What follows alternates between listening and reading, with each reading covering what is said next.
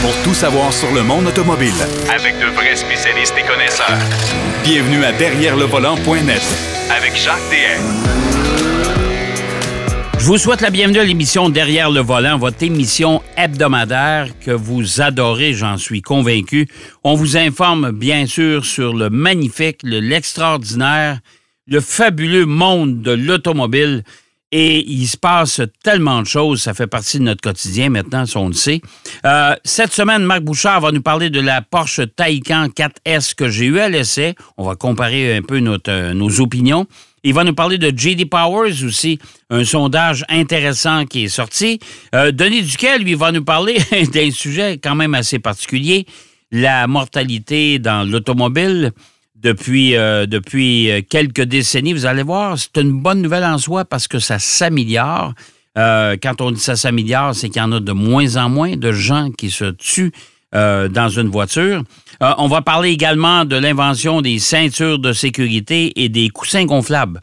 Et ça, la méthode, la recette, n'est-ce pas, de Denis Duquet. Mais en attendant, pour ouvrir cette émission, notre ami Pierrot Fakin nous parle de la nouvelle BMW 440i. Euh, vous allez comprendre pourquoi, parce que c'est la nouvelle BMW avec ses fameux naseaux qui descendent jusqu'à la base du bouclier à l'avant. C'est assez controversé et on va évidemment parler de voitures concept euh, pas mal intéressantes, dont entre autres Subaru, qui va nous présenter un SUV entièrement électrique sous peu. Mais euh, ça, j'ai mon opinion là-dessus parce qu'il semble, en tout cas, Toyota semble avoir la main mise sur d'autres constructeurs. On va en parler tantôt. Salut, mon cher Pierrot. Yes, sir, mon Jacques. Une autre belle semaine en vue euh, Ouais. pour nos auditeurs. Et euh, franchement, le- la température est incroyable cette année. là. C'est tellement plaisant se promener en Ah, voiture. tout à fait, tout à fait, tout à Ah, fait. Les amateurs de, incroyable. de- les amateurs de cabriolets ont été choyés cette année. Ah, ça, c'est le cas de le dire. Incroyable. Oui, Bon, oui, écoute, oui. Pierrot, BMW a lancé euh, sa nouvelle gamme de série 3 et série 4 avec Mhm. des naseaux qui sont assez proéminents à l'avant. Euh, Il y a des gens qui aiment, il y a des gens qui n'aiment pas. Pourtant, ils ne révolutionnent absolument rien parce qu'Audi avait Mhm. euh, créé cette espèce de mouvement et ce sont les premiers qui l'ont fait. Puis euh, je regarde aujourd'hui, le même Nissan avec, euh, avec ses voitures, Oh avec Ben l'Altima, avec la Sentra, avec, oui. avec la Versa, avec la, la Maxima, c'est tous des voitures qui, qui arborent justement des grilles qui prennent beaucoup de place à l'avant. Oh, oui, oui, oui. Ils sont très imposantes, les grilles. Ils pensent à Lexus et comment est-ce que c'est gros en avant Ah, d'une Lexus. Mais. Mais tu sais, les, les, bon, la voiture à l'essai, c'est la BMW 440i euh, X-Drive en plus, fait que rouage intégral, Ouais. mais qui a ce nouveau museau, ce, ce museau qui euh, est, euh, évidemment, ce sont les les reins, les kidneys qu'ils disent en anglais, là, mais c'est comme deux reins qui sont à l'avant de la voiture. Là, ils sont étirés vers le bas, ils ont une forme légèrement plus géométrique. Ils sont imposants, oui, mais ils sont pas aussi imposants que les premiers Audi qui étaient sortis il y a, il y a cha- quasiment 20 ans avec ce Ouais, genre de- ça, de- je m'en souviens. là. là. ça avait soulevé Écoute, la controverse. ben oui, C'était ben oui. effrayant, ça. Exactement, exactement. Les, les gens étaient pas habitués à ça parce que les calandres des voitures étaient, euh, somme toute, assez euh, sobres. Elles avaient leurs identités. Mais Ouais. là, là, Audi, c'est comme, euh, tu sais, dans ta face. Là. J'arrive là, tasse-toi parce que là, tu vas me voir, c'est sûr. Puis c'est évidemment une façon de s'identifier.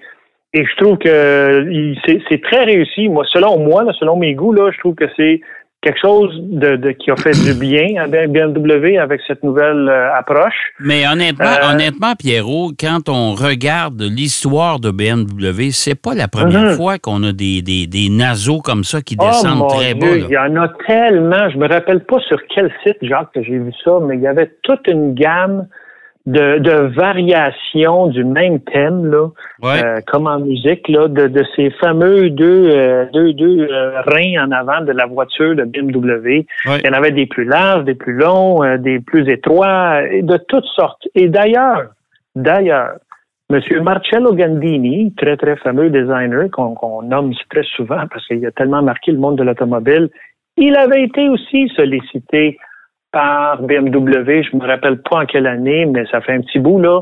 Euh, et il avait dessiné, c'était quasiment deux, si tu veux, deux losanges, comme deux diamants, si tu veux, à l'avant de Ouais. la voiture. Et ça, ça fait un petit bout de ça. Là. Fait que, Ben oui. c'est pas d'hier là, que BMW explore ce genre de, de, de façon d'exprimer le- la calandre de leur voiture. Et, genre, la 440i, là, et, et plusieurs autres modèles, là, c'est une, voiture, une sportive, une vraie sportive. Là, Ouais. là on parle d'un un super beau coupé qui est agréable à conduire dans toutes sortes de conditions. Et pour moi, une sportive doit nécessairement avoir un, un museau qui, qui est distinctif. tu sais. Ouais. Euh, on pense à Aston Martin qui ont, qui ont le- le- leur- façon de, de sculpter le museau qui, est- qui est particulier. Euh, il y en a tellement d'autres, mais selon moi, moi, c'est c'est très réussi ça. Mais pour revenir à la 440i, Jacques, c'est une voiture qui, euh, écoute, c'est une coupée, évidemment. C'est c'est une 2 plus que plus 2. Euh, c'est c'est une 2. Il y a deux personnes qui peuvent se loger à l'arrière. C'est un peu étroit quand même parce que c'est une deux portes. Ouais. Mais, mais les gens vont, vont, vont demander c'est quoi la différence, si on veut, entre la 440i et la M4, parce que c'est une M440i, c'est toujours la division M qui, qui est de, de Ouais. BMW qui la produit, qui, qui la, la, la confectionne. Je te dis, ben, la différence euh, la, la plus substantielle, c'est le fait que celle-ci, la 440i, elle a 100 chevaux de moins que la M4. Ouais, ouais, c'est ça. Ouais. ben Euh, écoute, une, M, une M chez BMW, c'est déjà beaucoup plus agressif, là. Sous Ah oui, plusieurs oui, aspects. exactement. là. Exactement, exactement. Mais celle-ci est plus docile que la M4. Euh, et je te dirais qu'elle est agréable à conduire dans toutes sortes de conditions. Il y a un mode, euh, écoute, les modes, il y a jusqu'à Eco Pro, OK, ce qui est un mode pour, euh, si tu veux, plus la ville, là, donc pour économiser de l'essence. Dès qu'on on, on lâche l'accélérateur et qu'on roule en bas de 10 km heure, la transmission désengage et on, on roule juste sur, sur l'air d'aller là, et ça fait ça permet d'économiser de l'essence si on veut. tu sais. OK. Mais on, on a le mode confort et après ça on tombe dans les modes sport, sport plus et individuel. Mais écoute, le, le mode sport plus et tu sais, tu sais Jacques, on- comme toi, je suis un amateur de, de conduite sportive. Ouais. Celle-ci m'épate particulièrement, pas nécessairement par sa puissance ou sa réaction euh, sur le moteur, mais la précision de son de- du, du, du volant et de la direction, la précision de la direction, les freins qui sont extrêmement puissants. Euh, j'ai fait des, des freinages assez appuyés, là, puis écoute, la voiture ne bronche pas, mais pas d'un poil. Vraiment euh, impressionnant comme conduite. Et elle est confortable. Elle est confortable dans bien les conditions. Écoute, Montréal, tu sais comment sont les, les routes à Montréal? Ah, mon Dieu, oui. Euh, oui. c'est- c'est- C'est pas un cadeau, là. C'est pas un cadeau du tout. Et euh, je te dis, j'étais vraiment étonné parce que j'ai eu des voitures euh, qui normalement ne sont pas sportives à l'essai et qui brassent beaucoup plus que celle-ci. Alors, je suis vraiment chapeau aux ingénieurs de BMW d'avoir conçu une- un système de suspension qui peut prendre toutes sortes de conditions. Puis là, on roule avec des Michelin euh, Pilot Sport, là. Ah, mon Dieu. Euh, fait que c'est c'est pas Ce du ne, pneu... ce ne euh, sont pas mes pneus préférés, je peux te dire ça. Moi, j'avais une Mustang. Non. J'avais la Ouais. fameuse Mustang Mach 1 la semaine dernière. euh, que je trouve ça dommage parce que la voiture était chaussée avec des fameux Michelin pilotes, là. Ouais, Euh, usés quand même beaucoup. Euh, puis on sait d'ailleurs d'ores et déjà que les pneus d'origine, c'est déjà, ça frise déjà Oh, les pneus de, de course. Euh, et j'ai détesté la voiture royalement. Ben, ça peut faire une grosse différence. Là, Ah, c'est mais épouvantable. mais euh, je serais curieux d'avoir ton opinion sur celle-ci parce que vraiment, là, euh, c'est euh, étonnant de voir à quel point. Puis là, on parle d'une voiture qui, est, qui frôle les 10 000 km. Fait que c'est- elle n'est pas. Ben, la pas voiture, moi, la mienne avait 8000 km, elle était inconduisible. Eh, mon Dieu, ça, inconduisible. c'est- Ça, c'est désagréable parce que le Ouais. pneu fait vraiment une différence. Ah, écoute, euh, j'ai fait de l'autoroute avec, et puis c'est c'est, un travail à temps plein pour maintenir Oh, le cap avec Ah, la voiture. Ah non, non, c'est Ah, effrayant. Ça, c'est tout le contraire, là. un charme sur l'autoroute. C'est ça. Oh mon Dieu, tu mets ça sur le cruise, puis il y a différents modes de cruise. Écoute, c'est le BMW est tellement, tellement sophistiqué au niveau de Ouais. tous les, les aides à la conduite qu'on peut avoir. là. C'est incroyable. Et tout ça pour un prix de base de 64 950. Ben, c'est pas si mal. Euh, c'est si pas si mal. Quand, tu- quand tu considères le type de voiture que tu as, écoute, avec les, les options, ça vient à 78 000, là, évidemment. On, on grimpe assez vite.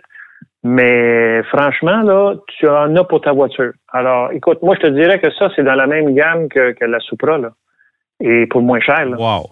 Wow. Fait que, euh, honnêtement, là, ça vaut vraiment la peine. C'est un moteur 3 litres, euh, mais qui ne consomme pas en, en fou, là, comme beaucoup d'autres. Euh, vraiment, euh, une très, très belle découverte. Mais c'est la, dynamique, la dynamique de la conduite d'une BMW. Exactement. C'est dur, c'est Exactement. dur à battre. Euh, C'est vraiment plaisant. Deuxième voiture aujourd'hui qui va se pointer le nez quelque part éventuellement. Et c'est Oui. l'arrivée d'un Subaru, c'est tout électrique, ça. Exactement. Bon. C'est euh, le Subaru. euh, écoute, ils ont voulu faire un, un- un jeu de mots avec. euh, ils l'ont appelé le Solterra. Ouais. Sol, ben soleil, évidemment. Terra, la terre. Donc, un mélange Ouais. des deux. ouais. Euh, écoute, euh, mais, mais sensiblement, Jacques, c'est euh, le, le concept que Toyota avait dévoilé, et on en a parlé d'ailleurs à notre émission, je me rappelle, j'en, avais parlé, le- le- le Toyota BZ4X. Euh, Je te dirais que c'est, écoute, l'arrière, là, euh, tu te rappelles la, la, la, la, la Lexus euh, 250 euh, hybride, là? Euh, Ouais. Vraiment, ça, ça ressemble à l'arrière de, de, de, de cette voiture. Mais- mais- mais moi- moi-. Moi, ce qui me fascine là-dedans, c'est de voir que Toyota continue à collaborer. En tout cas, euh, chez Subaru, Ben, je pense qu'ils n'ont pas le choix. Puis moi, en plus de ça, en plus de ça, on construit une usine en partenariat avec Mazda aux États-Unis.